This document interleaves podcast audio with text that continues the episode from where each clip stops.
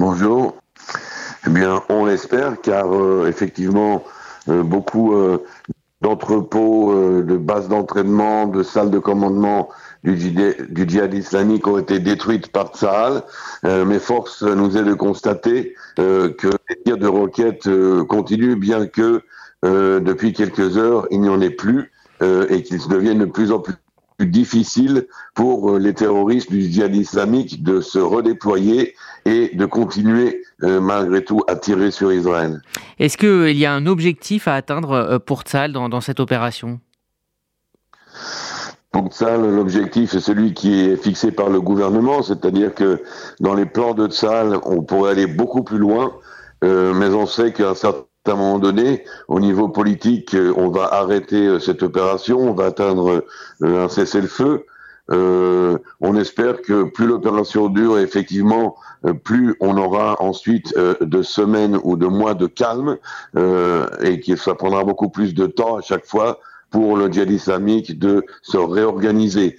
malheureusement, il ne sera pas effacé de la carte, éliminé complètement. il renaîtra plus ou moins de ses cendres à un certain moment. Euh, c'est donc une décision politique. Euh, ça, lui, a la capacité de continuer à éliminer euh, les personnages qu'il désire supprimer et à détruire les installations desquelles, évidemment, on prépare les attaques contre Israël. Alors il y a en Israël un fort soutien de la population à cette opération bouclier et flèche. Est-ce que la mort d'un civil hier peut changer la donne sur la, manière de répondre?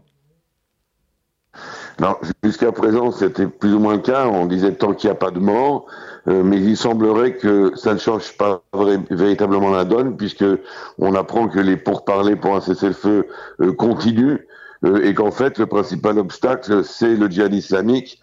pour la simple raison qu'ils ont reçu l'ordre très clair de Téhéran de ne pas cesser le feu, euh, ça, les, les, les, chefs du djihad islamique qui résident à l'étranger, donc pas à Gaza, ont été contactés par euh, les gardiens de la révolution qui leur ont dit qu'une une signature de cessez-le-feu serait une trahison, une collaboration avec les missionnistes. Donc pour l'instant, ils ont ordre de continuer à frapper. Euh, que dire également de, de l'attitude du, du, Hamas hein, qui semble en retrait dans cet épisode, dans cette escalade?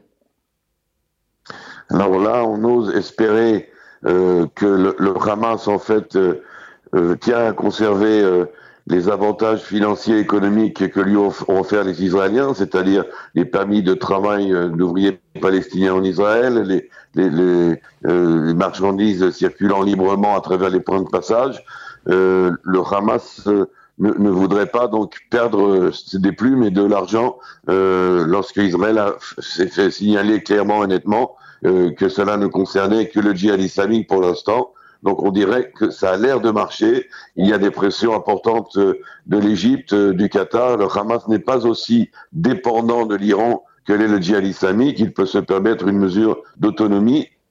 Euh, il, il, voit aussi, je pense, la détermination politique et militaire des Israéliens cette fois-ci.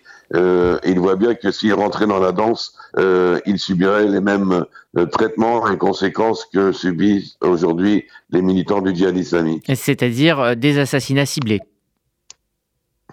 Aussi, bien sûr.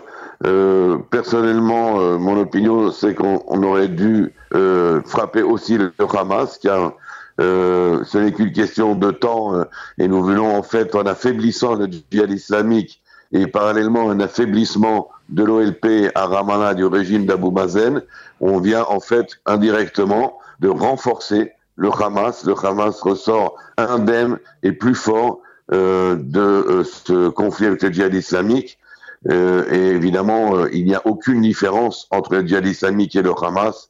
Euh, c'est la même euh, bande de terroristes, de gangsters euh, mafieux qui en plus font réagir une dictature sur le peuple palestinien à Gaza. Le meilleur service qu'on pourrait rendre aux Palestiniens de Gaza, ce serait de les débarrasser de la dictature du Hamas.